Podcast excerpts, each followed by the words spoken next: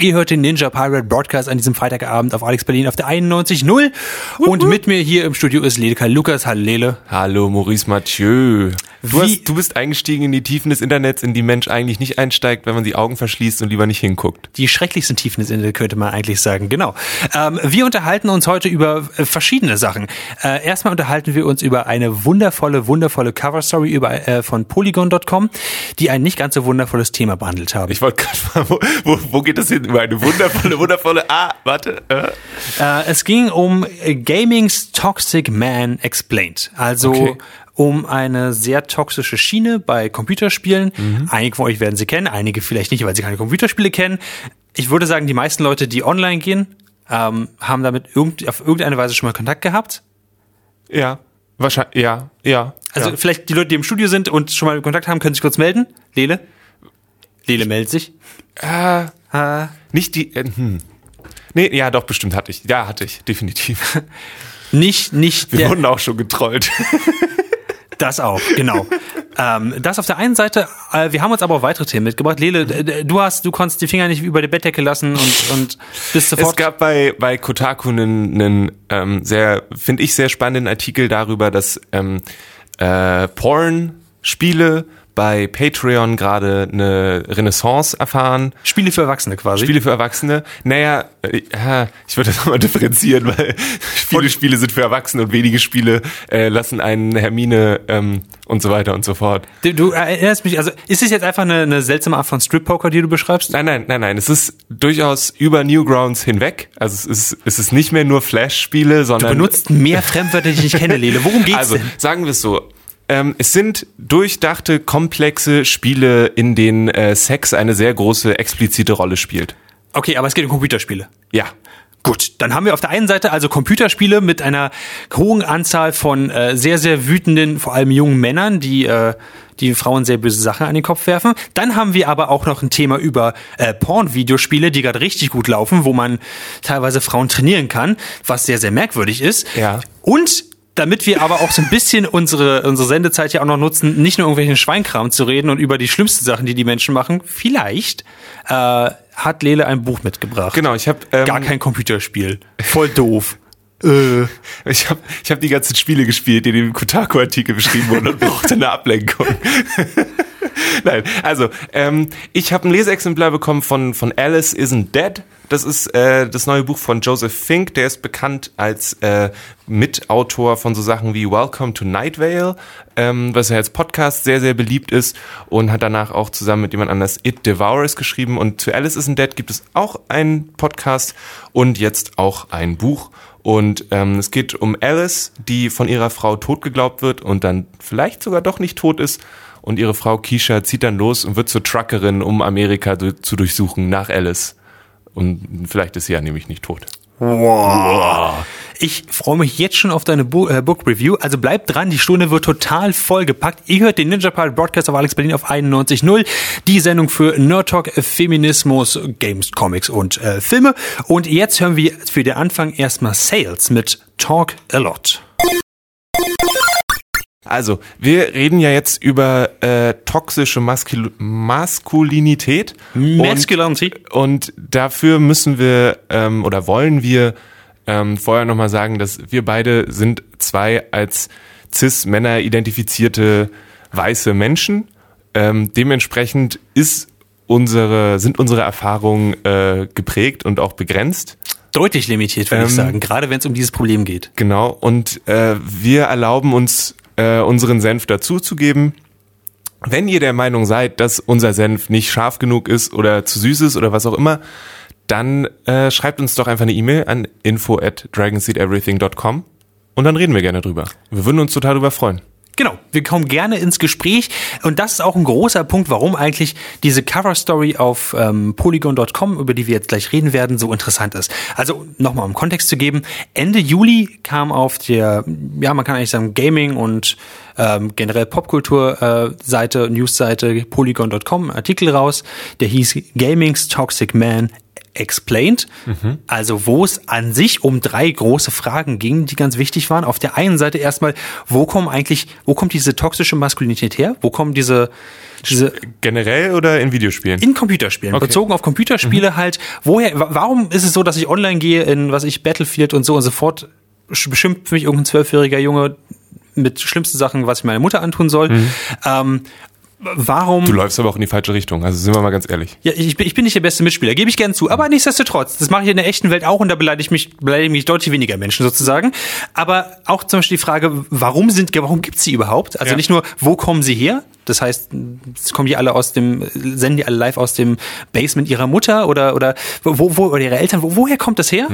Dann aber auch, warum gibt's sie überhaupt? Das heißt, wie sind wir eigentlich in der Gaming Culture, wenn man sie so so bezeichnen könnte? Warum sind Gamer einfach so teilweise? Natürlich nur als Subkultur teilweise. Ähm, und dann aber auch, was erlaubt es eigentlich ihnen hier zu bleiben? Das heißt, mit welchen, welche, Warum gibt's sie immer noch? ja, wa- warum haben wir nicht, ich meine, Nele, wir beide haben, haben ein gewisses, wir, wir wissen so ein bisschen, wovon wir, wovon wir reden, wenn wir über toxische Maskulinitäten reden. Nicht, nicht, weil wir online gehen und selber flamen, sondern weil wir sagen, ent, entweder wir wurden geflammt oder wir haben mitbekommen, wie andere Leute geflammt worden sind. Ich spiele zum Beispiel wieder ganz gerne Overwatch. Sobald jemand, der weiblich ist, dort den Mund aufmacht und den Sprachchat benutzt und sagt, hey, vielleicht könnten wir gewinnen, was haltet ihr davon? Folgende Strategie. Gibt es mindestens eine Person, die einfach unflätige Kommentare macht und äh, das Ganze sogar sehr, sehr unangenehm und cringeworthy macht. Einfach. Und es für mich als Bystander sozusagen sehr, sehr unangenehm macht. Ja, natürlich. Ähm, und dann, auch wenn es nicht an mich directed ist, bekomme ich es trotzdem mit. Ja, Natürlich habe ich nicht das gleiche emotionale Bild von der Person, auf die das dann gerichtet ist. Und besonders halt, ähm, äh, besonders halt viele so Gruppen wie halt ähm, Trans-People oder auch People of Color und so, halt, die sowieso schon marginalis marginalisiert sind im echten Leben, werden es online noch viel, viel stärker. Und diese ganze Artikel ähm, Gaming's Toxic Man Explained von Polygon.com hat sich eben damit beschäftigt und hat dafür elf Expertinnen einfach gefragt. Verschiedene Professoren, YouTube-Vloggerinnen und so weiter und so fort. Also einfach Leute, die in dieser Community eigentlich drin sind und sie von außen oder von innen betrachten. Und das fand ich total spannend. Und da habe ich Ja. mich so ein bisschen durchgearbeitet und die haben sehr viele, viele verschiedene Fragen gestellt. Viel zu viel, um die jetzt hier einfach alle runterzurattern. Aber ein paar würde ich mit dir ganz gerne durchgehen, Lena. Äh, unter anderem die erste Frage ganz passend, wie sind wir eigentlich hier gekommen? Also es ist jetzt 2018.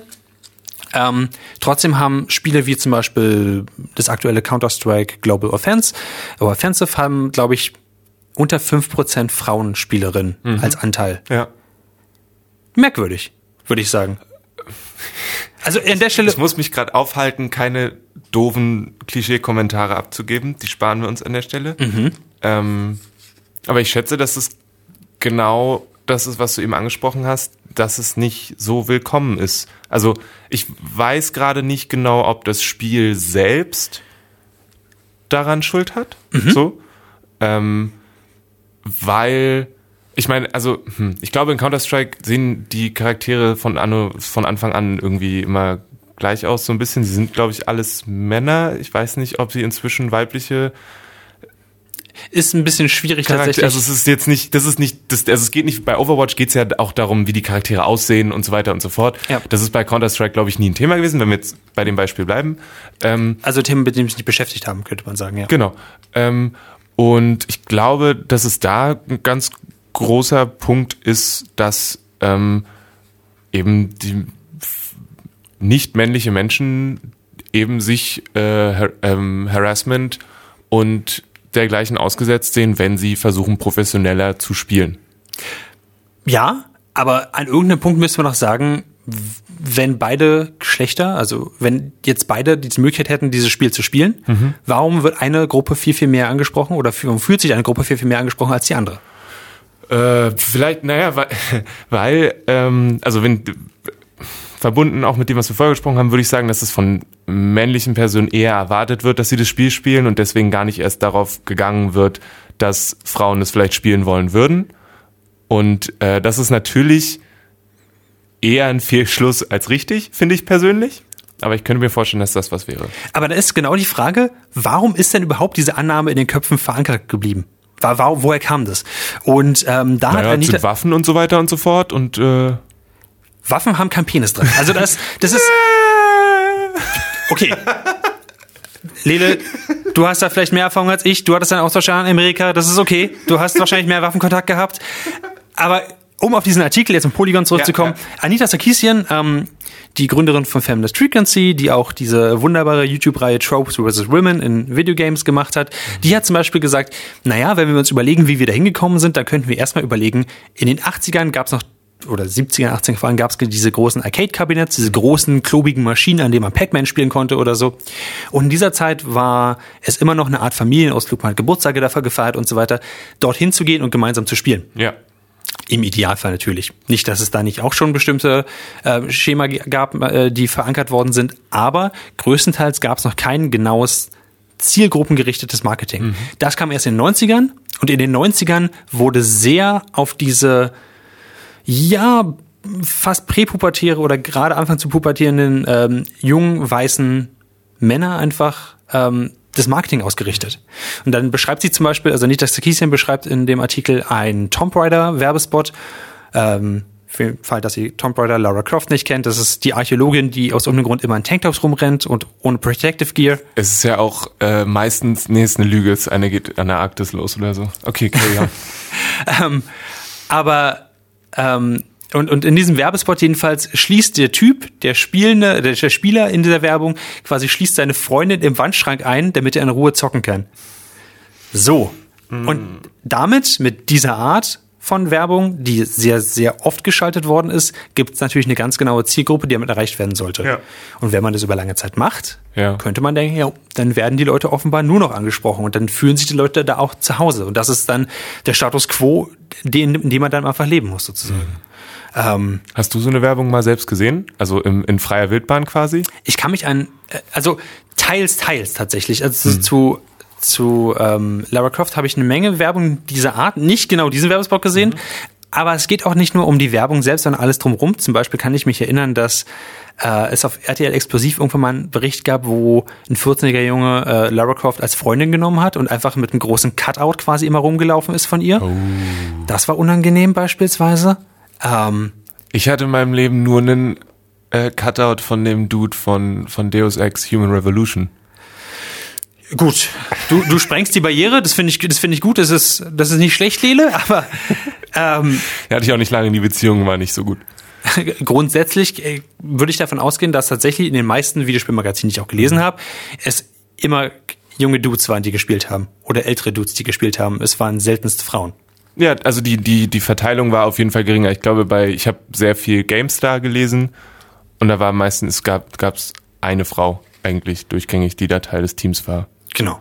Und ähm, Bridget Blodgett, die ist Professorin an der New University of Baltimore, die hat gesagt, die haben halt Marketing eingesetzt for Dudes by Dudes. Ähm, was natürlich so eine Kultur, eine abgeschottete Kultur komplett befürwortet. Ja. Und auch erst wachsbar macht eigentlich. Und ähm, der Grund, warum wir jetzt eigentlich an diesem Punkt sind, warum wir jetzt auch darüber reden, warum es, also warum wir jetzt eigentlich in diesem Radio sitzen und uns darüber unterhalten, dass es diese toxische Maskulinität vor allem in Computerspielen gibt, ist jetzt vor allem deswegen, weil der schlafende Drache so ein bisschen geweckt worden ist. Denn diese Zielgruppe, die jetzt gesagt, wo am Anfang gesagt worden ist, ey, ihr habt hier ein Zuhause, ihr könnt alle herkommen. Wir, wir sind Dudes, ihr seid Dudes, cool. Wir, wir können unsere Schwengel auspacken und, und spielen ein bisschen und das ist ein Cheat. Aber wir, wir fassen uns an, weil nee, nee, aber but no homo, you know. Ähm, und es wurde quasi, es wurde diese große, diese große Community geschaffen, dieser große Safe Haven für ein bestimmtes Charakterbild, Ja. wo gesagt worden ist, wenn ihr keine Identität habt, hier haben wir eine für euch. Und jetzt wurde gesagt, wir möchten die aber gerne öffnen, weil wir würden gerne Computerspiele sind jetzt scheiße erfolgreich und wir brauchen einfach den Markt auch von, damit, damit da Frauen uns kaufen. Ja. Und jetzt wird auch Marketing für Frauen gemacht. Und damit kommen die Menge nicht klar. Und das ist dieser schlafende Drache, der jetzt geweckt worden ist. Und deswegen unterhalten wir uns jetzt schon seit ein paar Jahren darüber. Leo. Ähm, und das finde ich total spannend tatsächlich, wie ähm, sich die Gaming-Community, also vor allem die Developer-Community darin und die Publisher vor allem, weil die haben diese Werbung geschaltet, Ja. die, die also die Spiele wirklich vertreiben, rausbringen, die Box in den Laden stellen, wie die sich selbst ins Knie geschossen haben eigentlich damit, dass sie sich diese sehr, sehr exklusive Gruppe geschaffen haben und jetzt sehr große Schwierigkeiten haben, da wieder rauszukommen, sogar wenn sie es selber wollen würden. Ja. Wo es ja auch die Frage ist, ob sie es selber wollen. Ja, das, das würde ich auch noch unterstreichen. Ich glaube, ähm, dass, sie, dass es durchaus viele Möglichkeiten gibt, dagegen vorzugehen, die ja auch genutzt werden, sei es, dass irgendwie Chats nach Wörtern immer gescannt werden und wenn dann gewisse Wörter benutzt werden in Chats, dass die Leute dann, dass dann darauf reagiert wird, also das Spiel darauf reagiert. Mhm. Oder dass du wahrscheinlich, wenn du Overwatch spielst und jemand andere Leute auf äh, eine Art und Weise beleidigt, die eine gewisse Grenze überschreitet, dass du die Menschen dann melden kannst. Mhm. So. Ähm, so was sind ja durchaus Möglichkeiten, die da vorgegangen werden können. Natürlich habe ich eher das Gefühl, dass es immer erst dauert. Also mhm. es gibt erst die toxische Community von einem Spiel, bis die sagen, ja, nee, eigentlich wollen wir das nicht. Ähm, lass uns mal überlegen, was wir dagegen tun können. Mhm. Also es ist immer erst, es gibt erst diese das krasse Hin und Her und es gibt einen, einen Aufschrei und danach wird darauf reagiert. Ähm, und es ist nicht von vornherein mit drin. Oft habe ich das Gefühl und das fehlt mir noch so ein bisschen. Hm. Also mein letztes Beispiel ist irgendwie Rainbow Six Siege ähm, wo die wirklich eine Weile gebraucht haben, bis sie, eine, bis sie ordentliche Werkzeuge zur Verfügung gestellt haben, die es Leuten erlauben, schnell Leute zu melden und dass sie gebannt werden und so weiter und so fort. Ähm, was auch von, also ich als Mensch, der nicht in der Entwicklung eines Spiels beteiligt ist, behaupte jetzt, das hätte man auch von Anfang an haben können. Oh, Backseat Developer. ja, ich, ich verstehe aber, in welche Richtung du damit gehen möchtest eigentlich. Ähm, es ist eine gute Frage, nämlich zu überlegen, von wo kommt eigentlich auch ob, also warum sind die eigentlich jetzt hier hier? Hm. Im Sinne von nicht nur, warum sind wir jetzt als, als Gaming Culture hier und warum sind wir als zwei Game Culture affine Menschen jetzt hm. quasi hier und reden jetzt darüber, sondern auch, warum sind diese Menschen jetzt eigentlich hier? Warum werden die nicht einfach rausgekickt? So. Und auf der einen Seite steht money, natürlich. Money, money. Money ist auf jeden Fall, ist auf jeden Fall ein Grund. Gerade wenn man sich das Wachstum der äh, Gaming-Industrie generell anguckt, ja. da hast du auf, auf, jeden Fall recht. Aber dann kommt auch sowas wie, ähm, natürlich ähm, gibt es ein gewisses Privileg, was sich diese jungen weißen Männer vor allem halt jetzt aneignen oder jedenfalls angeeignet haben und mhm. sagen, es steht ihnen zu, exklusiv in dieser Gruppe von Computerspielern zu sein und sie müssen da keine Frau mitspielen lassen. Hm. Das, was ich vorhin schon gesagt habe, dass ich halt. Das, das war immer so, also muss ich ja jetzt nicht plötzlich meine Tür aufmachen. Das war immer so seit den 90ern ein. und äh, warum, ja, ja, warum ja. nicht jetzt auch noch, genau. Und auf der anderen Seite aber auch ähm, Carolyn äh, Petit, die ist zum Beispiel das äh, äh, eine, ich glaube, Managing Director bei äh, Feminist Frequency, mhm. bei diesem, äh, bei, bei Feministischen Magazin ähm, und eine Transfrau, die ähm, auch selbst sagt, dass die Satire, die in Computerspielen auch in der Story angewandt wird, zum Beispiel bei GTA, halt keine Satire ist, sondern nur den Status Quo nochmal verstärkt. Mhm. Ja. Und dass es also nicht nur eine Marketingentscheidung ist, sondern mhm. auch eine Entscheidung von verschiedenen, eine bewusste Entscheidung von verschiedenen Developer und Developerinnen. Gewisse Themen in ihre Spiele aufzunehmen und dann mit diesen Themen auch eine gewisse Art und Weise umzugehen. Und genauso auch darzustellen halt. Ja, ja. ja das ist halt, ist ein schwieriges Thema natürlich. Hm. Weil gerade GTA, was halt eine, eine Reihe ist, die ja. seit Jahren genauso funktioniert und immer sagt, wir machen ja nur Satire. Das ist ja, das ist ja gar nichts echtes. Das ist ja alles nur im Wind. Und das finde ich, das finde ich total spannend, wie man, wie man da rangeht. Dass, ähm, also nicht nur, dass sich jemand davon angegriffen fühlen kann, das ist eine, okay. Mhm. Aber viel mehr noch, dass es halt die Wandlung von da halt ähm, schwieriger macht. Aber lass uns vielleicht nee, den Punkt ja, kurz ja. darüber reden, wo geht's hin? Warum wollen, wir, wollen wir gleich darüber reden, wo es hingeht mhm. und einen kurzen Musikbreak machen? Das finde ich ist ziemlich fair, tatsächlich. ähm, also bleibt dran, ihr hört immer noch den Ninja Pirate Broadcast und gleich reden wir weiter über Gamings Toxic Man Explained, über die Coverstory von Polygon.com und wie wir uns vielleicht von dieser toxischen Maskulinität in Computerspielkulturen einfach vielleicht ein Stück weit entfernen können. Und äh, jetzt spielen wir erstmal Only Fooling von Kuwu. Sehr gut. Kuwu. Only Fooling. Es erinnert mich ein bisschen immer an Fuli Kuli und dann denke ich, eigentlich sollte ich die Serie mir nochmal angucken, auch wenn ich, das ist ein Anime. Ah, äh, danke, Lila. Sehr cool. du hast schon wieder so geguckt. Lila, erklär doch mal, wovon du eigentlich sprichst. Oh mein Gott, Lila hat einen Schlaganfall. Was mache ich jetzt? Übrigens, äh, ganz kurz, äh, von Gainax ein Anime, die haben, glaube ich, auch Evangelion gemacht und ein Anime mit einem der coolsten Soundtracks, die es überhaupt gibt.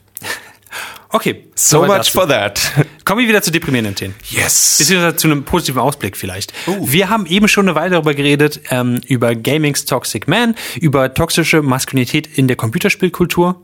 Das heißt, Frauen, People of Color, Trans People werden angegriffen von einer bestimmten sehr, sehr großen Gruppe, die teilweise direkt angesprochen wird von Publishern von Computerspielen. Ja. Ähm, und das passiert seit Ewigkeiten, seit den 90ern auf jeden Fall. Mindestens. Mindestens vorher auch schon ein bisschen, aber in den 90ern wird aktiv Marketing auch in diese Richtung betrieben. Wir haben jetzt rausgearbeitet, ähm, dass es immer noch Probleme gibt, einmal mit dem Marketing, aber auch mit den Computerspielen selbst, dass sie halt immer noch nicht halt mhm. komplett in diese Richtung gehen, dass sie total inklusiv sind und immer noch diese exklusiven Territorien schaffen. Aber auch, dass es ein Problem ist, was eben seit, 90ern, seit den 90ern besteht, jetzt seit fast 30 Jahren. Ähm, und, Wir werden alt. und halt so, so, einen großen, so einen großen Sumpf erzeugt haben, wo ja. Leute gesagt haben, ich bin jetzt, soweit ich mich zurückerinnern kann, bin ich der Star und bin jetzt ich, soll ich nicht mehr der Star sein. Das kann ja nicht sein. Ja. Also es, es geht ja nicht nur darum, dass Leute ausgeschlossen werden, sondern einfach, dass Leute nicht mehr für ganz so wichtig erachtet werden. Mhm. Das, und das ist halt ein Problem, was viele haben. Und jetzt, jetzt kam in dieser Cover-Story von Polygon.com eben, Gaming's Toxic Man Explained, kam jetzt raus, okay, und was machen wir jetzt? Hm. Haben wir jetzt eine Lösung? Können wir jetzt echt einen Schritt vorangehen? Wir verbieten einfach allen Männern Videospiele. Wäre eine Lösung. Aber also, ich spiele ziemlich gerne Lele. Und ja, ich beleidige sehr wenig ja Menschen. Also außer dich vielleicht. Aber sonst fast niemand. Oder den Pepper. genau. Also, aber wie gehen wir jetzt von, von hier ja. aus weiter? Was, ist, was ist der nächste Schritt? Und da gab es halt verschiedene Annahmen. Die einen haben halt gesagt, ja, also Anita Sarkeesian wieder von Feminist Frequency hat zum Beispiel gesagt, wir reden drüber. Mhm. So, das, die klassische Response, ja. wo sie auch recht hat. Das ist ein Dialog, den sie auf jeden Fall angeschnitten hat, ganz groß, mhm. mit ihrer Reihe Tropes versus Women in Video Games, ja, ja. um erstmal aufzuzeigen, hey, seit über 30 Jahren retten wir jetzt die Prinzessin bei Mario mhm. und bei Zelda. Das ist schwierig, weil aus Gründen, also für Leute, die ihn noch nicht gesehen haben, ähm, Tropes, Große Empfehlung. Tropes vs. Women in Videogames, sogar wenn ihr nicht übereinstimmt damit, einfach die Beispiele sprechen halt so ein bisschen für sich trotzdem, sogar mhm. wenn ihr mit der Person, Anita Sarkeesian als Person nicht übereinstimmt. Aber nichtsdestotrotz, ihre Annahme war halt, wir, wir reden jetzt drüber, das haben wir vorher nicht gemacht und es ist jetzt halt auch, es, es wird Zeit brauchen, aber irgendwann kommen wir daran an. Hm.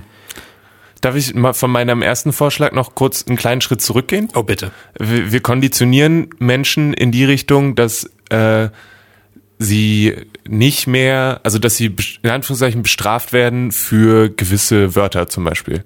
Also wenn mhm. jemand racial, also äh, rassistische Beleidigung, homophobe Beleidigung, sexistische Beleidigung, miso misogynistische etc. Beleidigung benutzt in Videospielen, dass das dann Konsequenzen hat. Das hat schon. Noch mehr vielleicht, also dass es von vornherein eingebaut ist, dass es einfacher wird.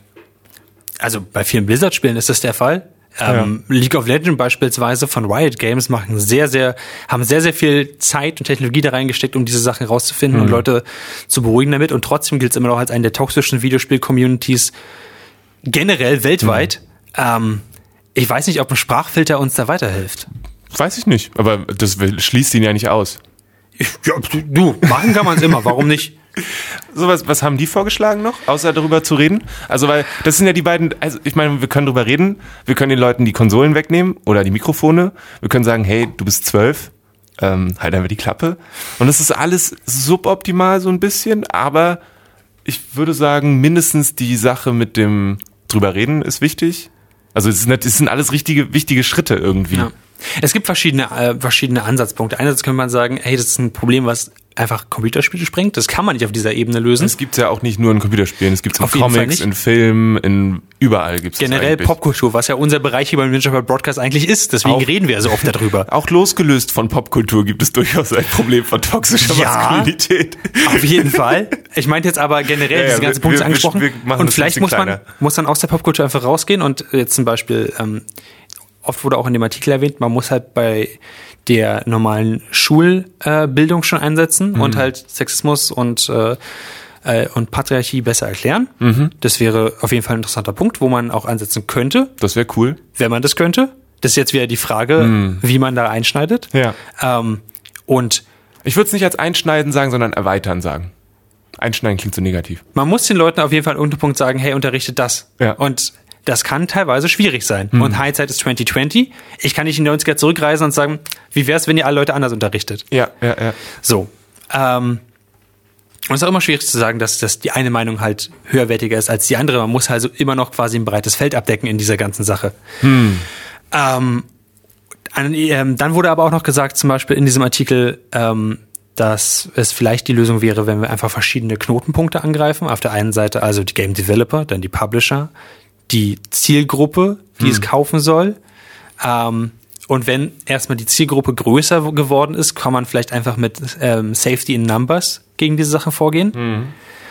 Ähm, Also quasi zu sagen, hey, äh, SpieleentwicklerInnen, ähm, denkt beim Entwickeln der Spiele auch an solche Sachen oder behaltet es im Hinterkopf, welche Wirkungen die Sache hat, die ihr macht und so weiter und so fort. Also da mehr Reflexion zu erwarten. Ja, und teilweise, klar, es gibt immer so einen Knochen, der hingeworfen wird. Ich sage nicht, dass das nicht, nicht, nicht passiert bisher. Also verschiedene Kampagnen haben jetzt auch immer Aufschrei, aber genau das ist ja, also nicht Aufschrei, sondern in die andere Richtung eben, dass, dass sich gerade weiß privilegierte Männer halt davon ähm, ausgeschlossen fühlen, jetzt zum Beispiel Battlefield 1 zu spielen, weil dann gibt es einen schwarzen Protagonisten. Kann ja nicht sein. Im Ersten Weltkrieg. Ja. So. Oh Mann, ey. Und dann ist es halt, wenn man sich diese die Zielgruppe erstmal geschafft hat, kommt man halt, wie ich ja schon vorhin gesagt Ja. habe, sehr schwer da wieder raus. Ja. Und das ist dann nichts, was die Publisher, nichts, was die Developer, nichts, was die Spielerinnen irgendwie lösen können, sondern nur was die gesellschaftliche Kultur generell lösen kann. Das heißt, wir können so viele Sendungen darüber machen, wie wir wollen, Mr. Lele. Machen wir auch. Machen wir auch, natürlich. Aber, und auch das ist ein großer Punkt, der von äh, Dr. Kishona Gray angesprochen wurde, das ist eine Professorin für ähm, Women's Studies und Gender äh, an der University of Illinois, die dann einfach meinte, ja, aber vielleicht gibt's dafür einfach gerade keine Lösung. Und ähm, der Artikel hat tatsächlich auf, äh, damit auf eine sehr dunkle Note geendet, weil der wirklich sehr pes- pessimistisch daraus gegangen ist, nachdem Ja. so intensiv über dieses Problem der toxischen Maskulinität in Computerspielen geredet worden ist, gerade in Online-Communities. Dann darauf zu enden war harter Tobak tatsächlich. Ich, ich finde es immer, ich find's immer super spannend, weil es so, ähm, weil ja, wenn, wenn wir drüber reden, finde ich, also passiert für mich immer ganz viel, weil es ist einfach drüber zu reden immer ganz viel hilft, deswegen ist dieses drüber reden auch so wichtig. Ähm, ich, ja, was ich immer noch spannend finde, ist so zum Beispiel wie die, die Härte von Durchgreifen. Was, was ist jetzt, du hast äh, das N-Wort gesagt, du darfst dieses Spiel nie wieder spielen. Weiß ich nicht genau. Tja, das Ähm, passiert teilweise, teilweise nicht tatsächlich. Genau. Und das ist dann, das wäre so die Frage, wie, wo zieht, also wo muss man dann als Spielhersteller irgendwie sagen, hier, das ist unser Standard. Und was nicht unserem Standard, unserem moralischen, ethischen Standard entspricht, das wollen wir hier nicht haben. Ja. Und natürlich ist es eine finanzielle Frage irgendwo, aber irgendwo denke ich auch, dass es irgendwie in der, äh, in so einer ideal, idealistischen Ansicht zu erwarten wäre. So. Ich meine, es hat jetzt wirklich lange, ge- also weiß ich nicht, zum Beispiel sagen wir Assassin's Creed. Weißt du noch, wir haben mal sehr lange darüber diskutiert, dass Assassin's Creed, also Ubisoft gesagt hat, ja, nee, Frauen in unseren Spielen sind echt schwierig, weil da muss man so viel extra animieren und ähm, das kriegen wir einfach nicht hin. Also, dass sie die Segel im Wind flattern, das schaffen wir locker und die Wellen alle einzeln, aber nicht die Frauen. Und jetzt gibt's in dem neuen kommenden Assassin's Creed Spiel, kann man als Frau spielen. Es ist also was, was sich vorwärts bewegt irgendwo. Ähm, und das finde ich cool und wichtig, dass es sich weiter bewegt. Und das ist wahrscheinlich alles, was man irgendwie erwarten kann. Vielleicht, aber vielleicht sollte man mehr erwarten. Ja, nee, nee mehr zu ab. Ja, okay, dann ist es, ich würde sagen, ich kann mehr erwarten. Es hätte Ah. auch schon früher sein können und es kann auch der Standard sein. Ähm, ich finde es cool, dass irgendetwas passiert, was natürlich immer nicht genug ist. Egal aus welcher Richtung man es wahrscheinlich betrachtet. Mensch das betrachtet. Ich würde gerne einen, einen, einen Schlusspunkt quasi hier Ja. noch hier reinschieben und zwar mich, retrospektiv zum Beispiel, ähm, bin ich total daran interessiert, ob, ob ich früher immer noch ein sehr viel größeres Teil des Problems war, als ich vielleicht jetzt bin. Das, also da würde ich, ich, ich weiß noch genau, dass wir mal als, als die Feminist Frequency Sachen rausgekommen sind, Ja, haben wir da auch in der Sendung drüber geredet. auf jeden Fall. Und ich würde die Sendung gerne nochmal hören. Würde mich tatsächlich auch nochmal, fände ich spannend, müssten wir nochmal zurückgehen in die, in unsere Archive, weil klar, man, man lernt jedes Mal mit sowas auf was Neues, man erweitert seinen Horizont, Horizont Ja, auch ja. mit sowas, aber zum Beispiel, ich glaube, ich habe tatsächlich früher Tomb Raider 3 gespielt und ich weiß, dass ich diese Gedanken nicht hatte. Ich weiß, dass ich diese Gedanken Du hattest keine Freunde, die du in den Schrank sperren konntest, oder? Ja. Ich war, ich war vor allem viel mehr beschäftigt, immer den, den Butler, der im Haus hinterhergelaufen ist, in die, in die Kühltruhe einzuspie- einzusperren. Äh, das fand ich immer sehr, sehr lustig. Ähm, aber klar, ein Gehirn funktioniert halt komplett anders, wenn es jünger ist, sozusagen. Ja, aber ja, generell, es geht jetzt ja nicht nur halt um die, um die jungen Menschen, die halt diese Spiele spielen, Mhm. sondern auch um die Älteren. Nicht mehr um die Leute, die halt allein irgendwo sitzen und äh, irgendwelche Obszönitäten in ihr Mikrofon schreien im Keller von irgendjemanden, Ja. sondern um die Leute, die halt Familienväter. Ja, Halt ja. einfach Menschen, die im Leben stehen. Menschen, die, die wo jetzt alleinerziehende Väter sind oder einfach halt komplett Single, aber halt schon über 20, über 30, Mhm. über 40, die einfach Computerspiele spielen, aber in ihren sich in dieser Identität so, so wohlfühlen, so sicher fühlen, Ja. dass ihnen Angst macht, von da, von da nach draußen zu gehen. Und diesen Schritt, diese Angst tatsächlich, die kann ich irgendwo nachvollziehen. Ich kann es irgendwo verstehen, weil an irgendeinem Punkt habe ich mich bestimmt auch mal so gefühlt als, als Teenager, der gemerkt hat, dass diese Gaming-Culture gar nicht so geil ist, wie ich dachte, spätestens also schon vor Gamergate. Aber vor allem dieser, dieser, dieser Wandel von, hey, das, was ich gut finde, das definiert mich nicht. Oder das, das sollte mich am, im besten Fall nicht definieren. Und es ist schwierig, Leuten sowas wegzunehmen oder anzudeuten, ihnen niemand nimmt ihnen was weg. Niemand nimmt irgendjemandem was weg, natürlich aber nicht. dieses Sicherheitsgefühl quasi, man, man, man ist, man ist in der Sicherheit quasi Ja, ja. wegzunehmen, ist total schwierig. Ich befürworte das überhaupt nicht. Ich kann verstehen, warum sie so denken. Hm. Ich würde mir wünschen, dass alle Leute quasi so ein bisschen Stock aus dem Arsch ziehen und dann sagen, okay, vielleicht ist es nicht so schlimm, vielleicht machen wir eine größte Sache raus, als es ist. Vielleicht muss ich mich nicht als Gamer identifizieren, der mit anderen weißen männlichen Spielern spielt. Vielleicht um ist sicher die zu sein. Erfahrung, mal nicht einen weißen Charakter zu spielen, auch eine lohnenswerte Erfahrung, wenn es gut eingebettet ist ins Spiel. Vielleicht kann ich ja mal, das ist ja das, was Videospiele so gut können, dass sie uns unterschiedliche Perspektiven erlauben. Mhm. Vielleicht ist es ja sogar ein Gewinn, dass ich mal eine andere Perspektive auf eine Sache habe. Who knows? Ich würde noch ganz kurz einen kleinen Tipp mit einwerfen. Ähm, es gibt eine, eine, eine Podcast-Reihe von, also die heißen Scene on Radio. Die haben ähm, die letzte Staffel, die die gemacht haben, da ging es um äh, Whiteness. Also um das Konzept von White in Bezug, also jetzt benutze ich den englischen Begriff von Race. So, also in diesem Bezug darauf, wie funktioniert das, wo kommt es her, wer hat sich das mal ausgedacht und so weiter und so fort. Und jetzt aktuell geht's um Men. Also geht es um das Konzept von Männlichkeit, wo kommt es her, wann wird differenziert, wo hat es angefangen, dass sozusagen gesagt wird, hey, Frauen machen wie andere Jobs und so weiter und so fort, kulturell und so weiter. Ist sehr, eine sehr coole Podcast-Reihe, die ich äh, wärmstens empfehlen möchte an dieser Stelle. Scene on Radio und Scene Man. on Radio. Scene on Radio Man. Ähm, wenn ihr jetzt nicht nur ähm, Scene on Radio mit Man äh, hören wollt, sondern vielleicht auch den Polygon-Artikel, über den wir uns jetzt hier so lange ausgelassen haben, lesen wollt, dann geht auf polygon.com und äh, guckt euch da Gaming's Toxic Man Explained an. Oder aber geht einfach in zwei Tagen auf www.dragonseateverything.com. Das ist die Seite ähm, von Lele, mir und ganz vielen anderen ganz tollen, tollen äh, Medienproduzenten und Produzentinnen. Und dort wird diese Sendung auf jeden Fall auch online gestellt werden, zusammen mit ein paar Shownotes, wo drin sind. Ähm, einmal könnt ihr da auf jeden Fall diesen Artikel von Polygon finden, wo es eben um toxische Maskulinität geht, um den wir uns gerade unterhalten haben, aber auch den Podcast, den du eben genannt hast, Lele, sag nochmal ganz kurz. Scene on Radio. Scene on Radio. Genau. Das heißt, ähm, einfach auf dragonseedeverything.com gehen, dort findet ihr alles nochmal gebündelt und könnt euch vielleicht nochmal das Ganze anhören. An der Stelle nochmal ganz kurz ein Disclaimer.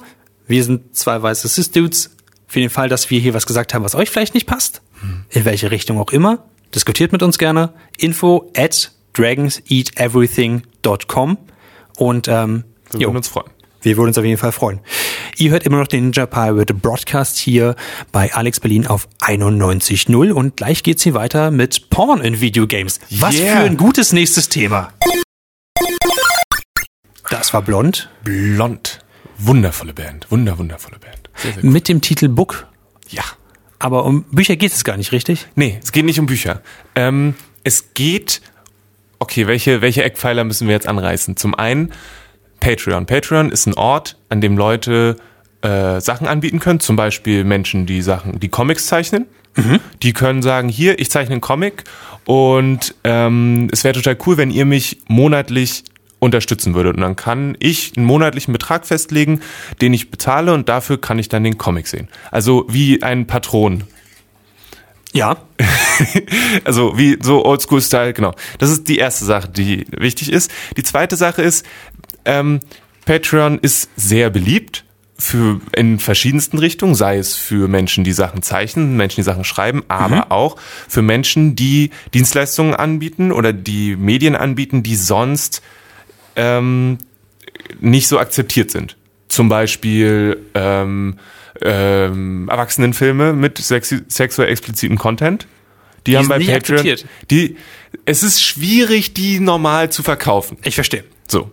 Ähm, und jetzt äh, habe ich einen äh, sehr interessanten Artikel gelesen bei Kotaku, äh, wo es um Videospiele geht, die eben äh, sexuell expliziten Content haben, mhm. die natürlich im normalen Handel jetzt nicht so akzeptiert sind oder nicht einfach so über die Ladentheke gehen, sondern über irgendeine andere untere Ladentheke unter wie auch immer, mhm. keine Ahnung, die meistens nur digital vertrieben werden und ähm, die vielleicht auch an so Orten wie Steam oder so aufgrund ihres äh, Inhalts weniger Akzeptanz finden. Also einfach so, so, eine, so eine kleinen versauten Pornspiele. Genau.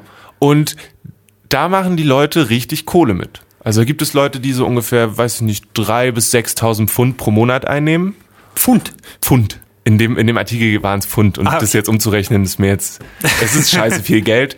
ähm, und ähm, was ich total cool fand, ist, dass sie zum einen ging es darum, dass die zum ersten Mal oder dass sie der Meinung, sie es so wahrnehmen, dass sie zum ersten Mal so viel Geld verdienen, dass sie professionell an diesen Spielen arbeiten können, dass diese Spiele mhm. eine Professionalität in sich haben, die sich in der Qualität widerspiegelt.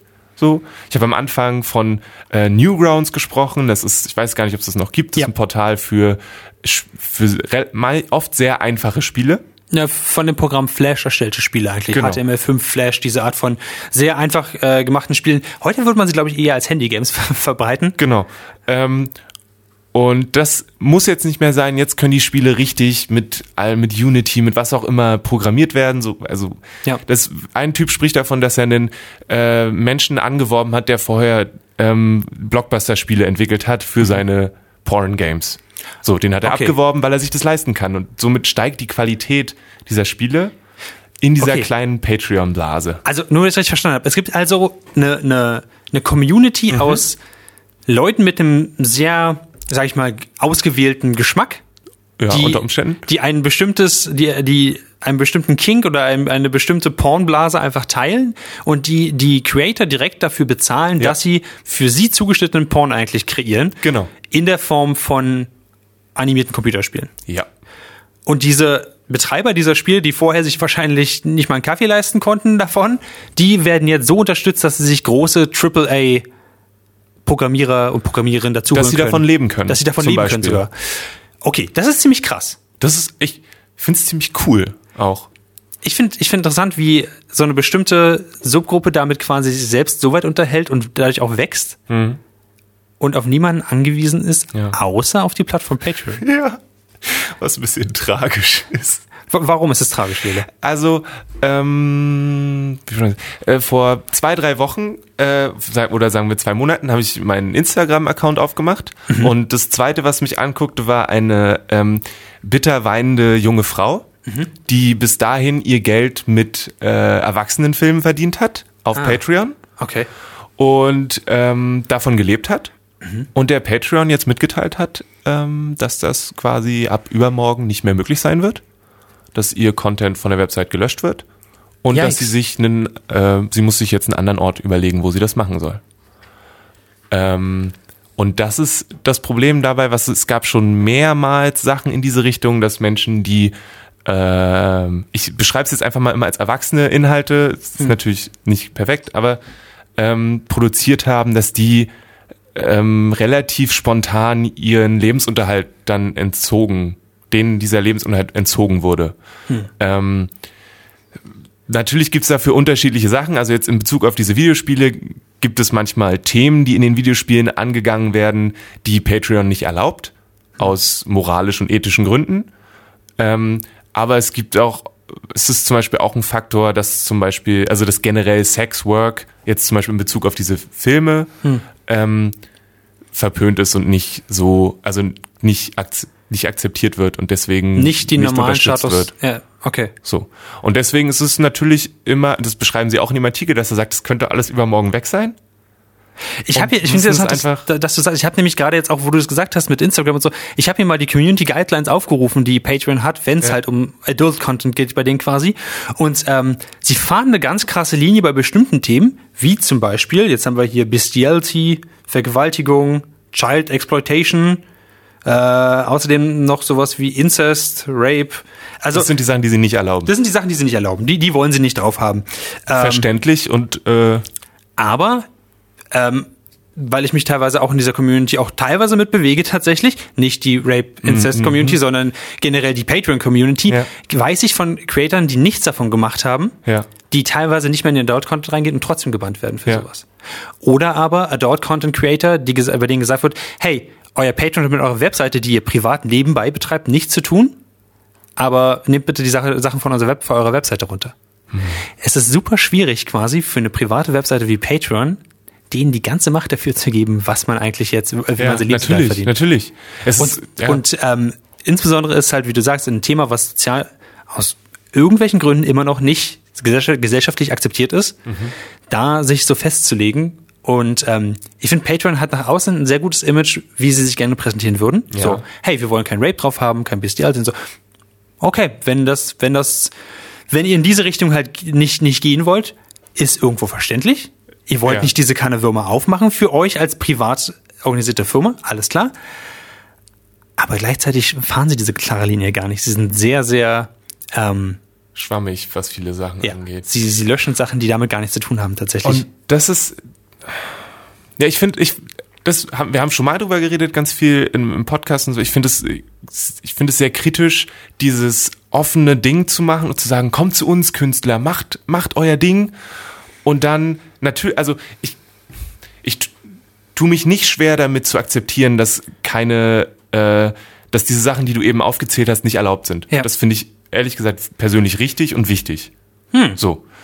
Ähm, ich finde es dann aber auch richtig und wichtig, dass Menschen, die diesen Sachen entsprechen, dass denen das dann nicht passiert. Und wenn ich sage, kommt alle hierher und macht, was ihr wollt, und ich erlaube dir für zwei, drei Jahre deine Erwachsenenvideos zu machen, von heute auf morgen zu sagen, ja, nee, ist jetzt nicht nicht mehr. das ist Kacke. Das ist ein größeres Problem. Lass uns darüber, würde ich sagen, nochmal in unserem Podcast reden. Machen wir. Dem Nerd für Tom Podcast. Der kommt nächste Woche Freitag raus auf dragonseedeverything.com. Wir hören jetzt noch ganz kurz Musik und dann hat Lea hier immer noch ein Buch liegen, über das wir sehr, sehr gerne nochmal reden würden. Ich hatte eine Buchkritik versprochen. Ähm, das werde ich jetzt ganz schnell machen. Und zwar Alice Isn't Dead ist ein, ein Horrorbuch äh, von Joseph Fink. Ich bin eigentlich nicht so ein Horrormensch.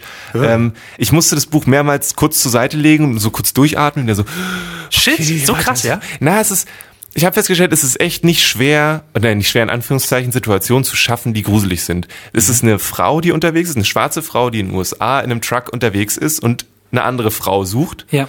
Und ähm, dann gibt es da äh, Männer, die werden als Thistle-Man beschrieben, weil der eine Thistle auf dem T-Shirt ist auch egal, die so wie er es beschreibt, ist, überleg dir, wenn die, die Haut, die zum Beispiel unterm Auge hängt, einfach ein bisschen weiter runterhängt auf der Ah. einen Seite und der, die Person läuft, als ob die Knochen nicht ganz richtig sitzen würden oder überhaupt gar keine Knochen Das ist da scheiße sind. creepy. Und dann hast du einfach diese Frau und zwei von diesen Dudes. Und dann ist es creepy. Oh, fuck. Okay. Das ist, also, es ist gar nicht so ein hohes, großes Konzept, sondern es ist ganz sehr irgendwie simpel, so einfache Ängste, die da angesprochen werden. Alles verpackt in eben diese Liebesgeschichte, die es eigentlich auch ist und in diesen, diese Reise durch diese verschiedenen Aspekte der USA. Und ich habe das sehr genossen, ziemlich schnell verschlungen, das Buch, ähm, und möchte das sehr empfehlen. Ihr könnt äh, ab Sonntag bzw. Montag Vormittag, äh, je nachdem wie ich das schaffe, den Weekly Planet auf dragonseedeverything.com lesen. Da gibt's eine Review zu dem Buch, die ich da Ah. geschrieben habe. Und die Review gibt's dann auch nochmal im Laufe der Woche als einzelnen Beitrag auf dem Blog. Ähm, das Buch erscheint am 30.10. Ihr habt also noch ein bisschen Zeit, euch das alles Ah. gen- gemütlich durchzulesen. Und ähm, ich werde versuchen, im zeitnah auch nochmal darauf hinzuweisen. Wenn ihr bis dahin jetzt unbedingt Bock habt, es gibt den Alice Isn't Dead Podcast. Ihr könnt euch die Sache also auch per Podcast anhören. Oh, nice. Das war nichts für mich, weil dieses zu hören finde ich noch gruseliger. Oh, scheiße, das ist geil. Darauf habe ich total Bock. Ähm, genau, so, das äh, von mir. Joseph Fink, Alice Isn't Dead, kriegt von mir, äh, weiß, äh, drei von vier dicken Trucks. Okay, und wenn man mehr zu lesen will, auf dragonseedeverything.com gehen. Yes. Und dort sind auch mehr von, äh, ist mehr von uns beiden. Man sieht unter anderem den Nerd für Tom Podcast, man sieht den Stutenbiss Podcast, wo es um Queer Feminist Talk äh, Format geht von unseren guten Freunden Helena und Paula. Da kommt morgen Abend übrigens, Samstagabend um 22 Uhr auf Alex TV. Dort wird die nächste Folge ähm, ausgestrahlt vom Stutenbiss von der Queer Feministischen Talkshow im Alex TV. Ähm, dort geht's um den Sextapes Podcast tatsächlich. Um Sind wir da im, sind wir da im Opener? Ich glaube, das sind wir im Opener yes! tatsächlich. Das, das ist Bällebad dabei.